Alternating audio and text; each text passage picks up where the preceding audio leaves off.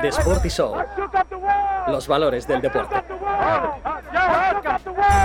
Hola, ¿qué tal? ¿Cómo estáis? Estamos de vuelta después del parón veraniego y hemos vuelto por todo lo alto. Gran Premio de Holanda, carrerón de Fernando Alonso. Qué exhibición del piloto asturiano que nos dejó tres movimientos alucinantes, tres adelantamientos de libro para guardarlos con atrevimiento, con ganas y una carrera que había que gestionar y saber eh, actuar perfectamente. En la lluvia, en el cambio de neumáticos, con ritmo cuando se secó la pista, después estando inteligente otra vez a la hora de cambiar gomas y acabó la carrera atacando a Max Verstappen. Y decía que quería más, que quería acabar la carrera atacando a Verstappen, que sabía que lo iba a intentar, que se estaba preparando para hacer a fondo la última curva, eh, giro de derechas antes de entrar en la recta principal, que estaba mojada, pues decía que él estaba haciéndola a fondo para prepararse para atacar en la curva número uno.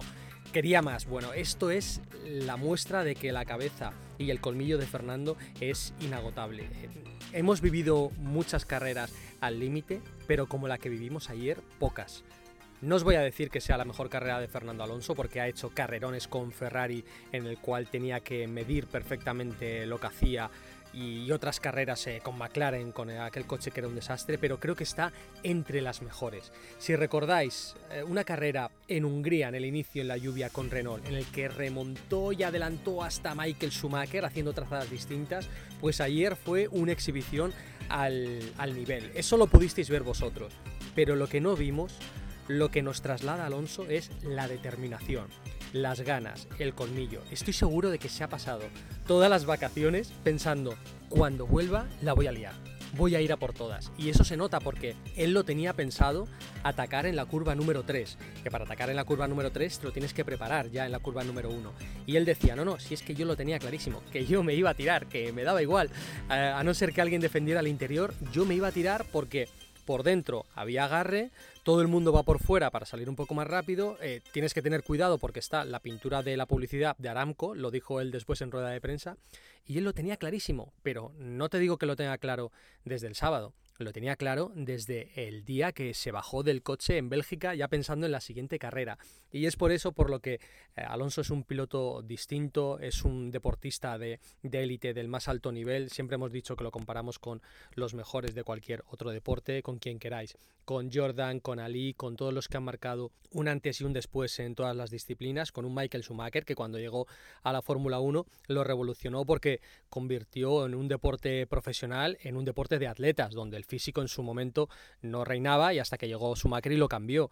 Pues Alonso lo ha cambiado a un estado mental. Le ha dado un paso más y ha pensado en cómo trabajar con, con la motivación, con la cabeza y con la preparación para saber que puedes hacer algo si lo visualizas, si te preparas para ello. Y lo hizo porque fue alucinante. Si es que lo dijo, lo tengo preparado y lo voy a hacer y él sabiendo que iba a tirar el coche en ese lugar, pues consiguió adelantar a dos pilotos. ¡Qué barbaridad de inicio de carrera! Pasaron muchas más cosas. Los puntos de Albon, eh, los puntos de, de los dos McLaren, desastre de estrategia de de Mercedes que son alemanes y no saben improvisar. Esto se lleva en el ADN. Súper interesante vivir en un campeonato internacional porque ves cómo se comportan las distintas culturas, como eh, los italianos eh, son un desastre de organización pero funcionan a, su manera, a veces cómo eh, trabajan los alemanes, los ingleses, los japoneses, es que cada uno se nota la cultura que ha vivido y cómo se ha creado, ¿no? Y cómo lo lleva en el ADN. Y los alemanes, Mercedes, no saben improvisar carreras que ha habido desastres y cambios eh, de última hora en Mónaco, por ejemplo, han fallado. Eh, me acuerdo de radios de Hamilton diciendo, pero chicos, ¿qué hemos hecho? ¿Dónde me habéis metido? ¿En qué lío es este? Y ayer volvió a ocurrir. Eh, lluvia, tenían que, que, decidir y fallaron con Russell y con Hamilton dejándole en la pista. Primero a Russell y luego a Hamilton con el duro. Bueno, terrible desastre. Y pasaron más cosas con un Pierre Gasly que hizo un carrerón absoluto. Le podrá gustar poco a la afición. Sé que hay un, hay un hype negativo contra Gasly, no entiendo por qué. Muchos diréis que, tuvo un toque con Alonso, que no se cae bien, que ha peleado mucho con Sainz. Bueno, ¿y qué? Yo he seguido a, Gasly en categorías inferiores desde las World Series eh, en España, he coincidido mucho con él antes de estar en, Fórmula 1. Eh, ya le disputó el campeonato de esas World Series a, Sainz y Mary en su momento. Eh, es un pilotazo, estuvo en el programa de, de, jóvenes pilotos de Red Bull desde, desde muy temprano, desde muy niño y es un pilotazo. Tiene ritmo, tiene ganas. Eh, no sé si es un top top para, ser campeón del mundo, creo que no, pero es un grandísimo piloto. Y si pensáis, cada vez que eh, Carlos ha estado en, el podio, eh, en Brasil, con Ferrari, en aquella carrera que casi gana en Italia en Monza, Gasly estaba por delante. ¿Por qué? Porque cuando tienes una oportunidad hay que estar hay que estar listo. Y él lo ha estado. Y Gasly mm, muy pocas veces falla cuando surgen esas oportunidades. Hay veces que, se distrae, que tiene eh, fallos, pero cuando hay esa oportunidad máxima que dices, aquí han cazado los listos, tenéis que reconocerlo. Gasly está. Pero el que está siempre, amigos, después del carrerón de ayer, es Fernando Alonso. Sin duda, imperial, absoluto. Todos los adjetivos que queráis. Qué barbaridad para aprender de él. Bueno, ¿cómo se cocinó la victoria Fernando Alonso? Primero, eh, mentalmente pensando en cómo iba a atacar. Bueno, vamos un poco más atrás. En las vacaciones. Él ha estado entrenando como una bestia. Bueno, mientras el resto eh, se divertía y hacía eh, su trabajo distinto, ¿no? Para evadirse un poco, que también hay que hacerlo.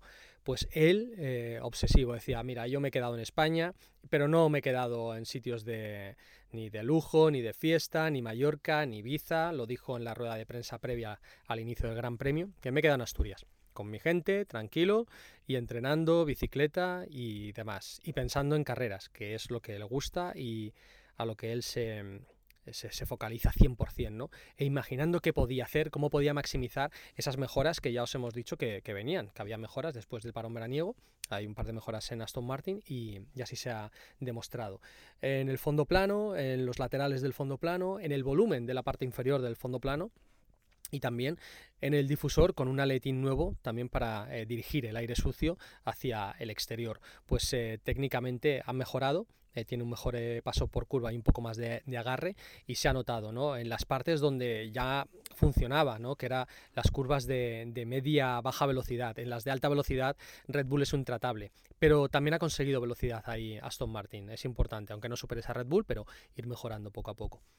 Y después de ese trabajo previo al inicio de la carrera, es un trabajo mental que hay que hacer. Si quieres conseguir algo, tienes que imaginarlo, tienes que eh, cerrar los ojos y pensar cómo sería, cómo actuarías. Esto lo hacen mucho los, los psicólogos eh, deportivos con los, con los pilotos, en que cierran los ojos e imaginan cómo sería la salida. Viene alguien por la derecha, viene alguien por la izquierda.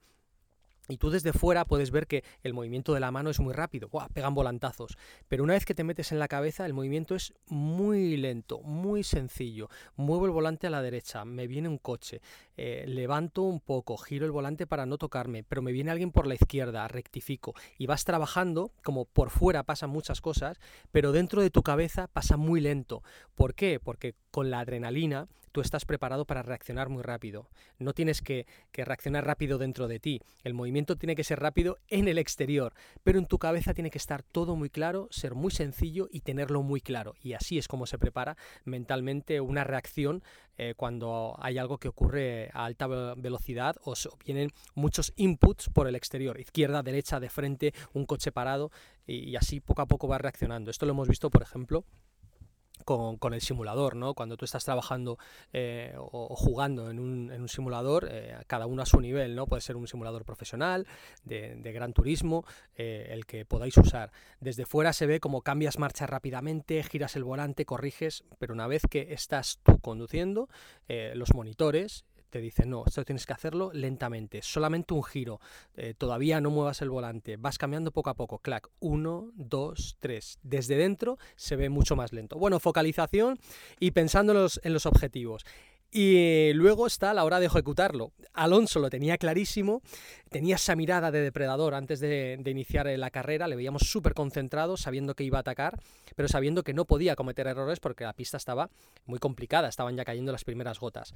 Pasa a Albon por el exterior en la curva número uno, se pone ya en paralelo, ya es piloto cazado, lo hizo muy bien Albon con el Williams Por el exterior aguanta Williams un poco en la curva número 2, pero el sitio bueno ya es de Fernando y en el inicio de la 3 ya está por delante. Y ahí ya hace el interior el curbón, la peraltada, giro 3 izquierdas por el interior con un Russell que no defiende, con un Norris que tampoco defiende. ¿En qué estaba pensando Russell? Pues mira, estaba pensando en que era una carrera normal, que era una salida normal y que todo era normal. Pero lo que no era normal es que Alonso venía con el colmillo detrás. Es que hay que estar todas las opciones. Y Alonso lo hizo, pasó por el interior, adelantamiento bestial, alucinante, que hizo gritar a, la grada y pasó así a, Russell. Ya se puso detrás de, Norris y a tirar. Y a partir de ahí cambió la carrera por completo porque eh, Verstappen, Pérez y Alonso cambiaron neumático y Russell y Norris no cambiaron neumático. Destrozo total. Se acabó la carrera para ellos. A partir de ahí, Alonso a pelear con ritmo contra los Red Bull. Tampoco se marchaban, es verdad que Verstappen tuvo que eh, remontar un poco, eh, a llegar a la altura de Pérez, que se había puesto primero con 11 segundos de diferencia, fue perdiendo la distancia, hay que ser muy bueno en agua, y en agua para mí los mejores son Verstappen y Alonso. Hamilton es muy bueno en agua, efectivamente, sí, eh, Stroll ha hecho buenas clasificaciones en agua también, pero estoy hablando de un punto por encima del resto y ahí se nota cómo eh, Verstappen y Hamilton eh, y Alonso lo son, sobre todo Verstappen y, Alonso. Y peleas con ritmo con él en seco y después de la segunda parada eh, se encuentra Alonso con que Zhu ha hecho una estrategia distinta y sale con el neumático medio delante de él. Nada, en el pit lane ya sabe qué le va a pasar. Según salen y se incorporan a la pista, Zhu se abre por el exterior y Zasca. Otra vez Fernando por el interior. O sea, maravilloso. Es saber Saberlo, saber que le vas a meter el coche, la confianza, saber que lo has hecho antes, que te ha salido y que lo vas a volver a hacer y que vas a repetir el movimiento. Así que vuelve a hacer lo mismo, pasa por el interior azul, se lo quita y otra vez a tirar.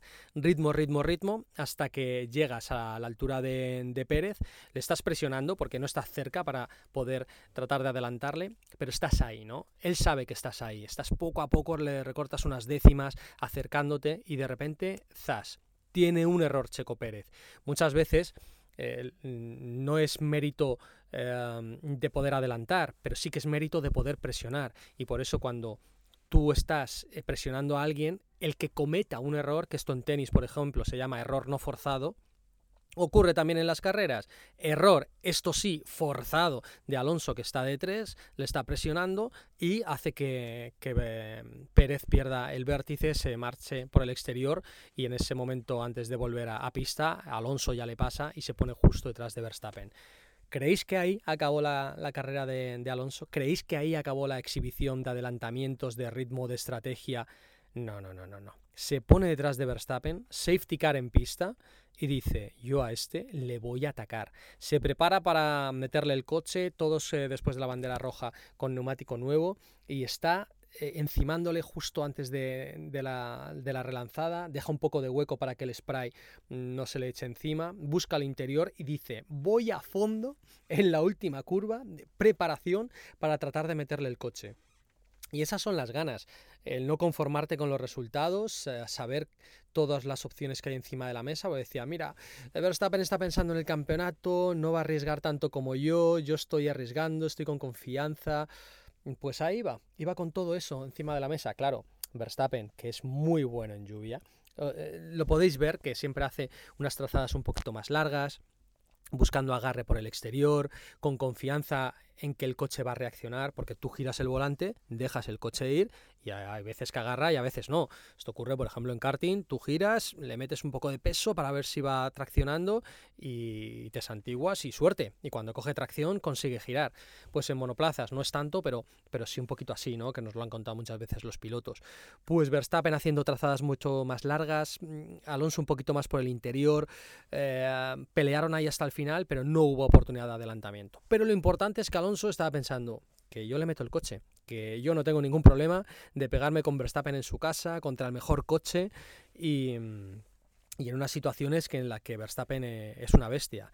Hay que pensar siempre en positivo, saber tus opciones, ser más consciente de tus defectos que de tus virtudes, pero cuando sabes que tu virtud y tu confianza está por las nubes, hay que aprovecharlo. Y si ayer Alonso gana la carrera, es un máster, es una exhibición de libro, que ya lo es, pero evidentemente cuando lo ratificas con una victoria, pues ya es eh, eh, el tope, ¿no? El top. Pero aún así la segunda posición es bestial. Vuelta al podio, séptimo podio de la temporada. No conseguía podio desde el Gran Premio de Canadá. Eh, estuve ahí con él y estaba eufórico porque no solamente había conseguido un podio, sino porque el coche funcionaba.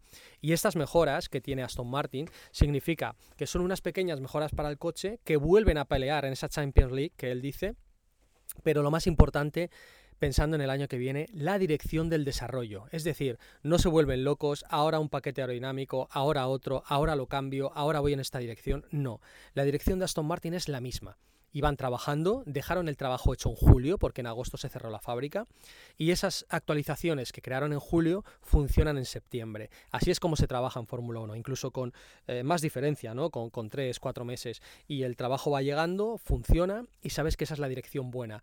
Y lo que vayan trabajando ahora se incrementará o se implementará en el coche para la próxima temporada y saber que esa dirección es buena porque es un desarrollo, el coche no es un coche totalmente nuevo, es el mismo reglamento técnico pero puede tener, digamos, eh, filosofías distintas. Tú un coche a mitad de temporada no cambias la filosofía puede que haya un equipo que diga, oye, cambio totalmente eh, la inclinación, el rake y ahora voy a centrarme en este tipo de aspecto porque el coche no me ha gustado cómo he podido evolucionarlo y empiezas con un mismo Em, reglamento técnico, pero con una filosofía distinta. Lo más importante es que Aston Martin mantenga la filosofía, pero vaya avanzando con las actualizaciones que les han metido este año y con las que puedan trabajar para el año que viene. Y así mejorar y conseguir eh, esa mejora no solamente en los puntos fuertes, que son las curvas de media y baja velocidad, sino las de alta velocidad.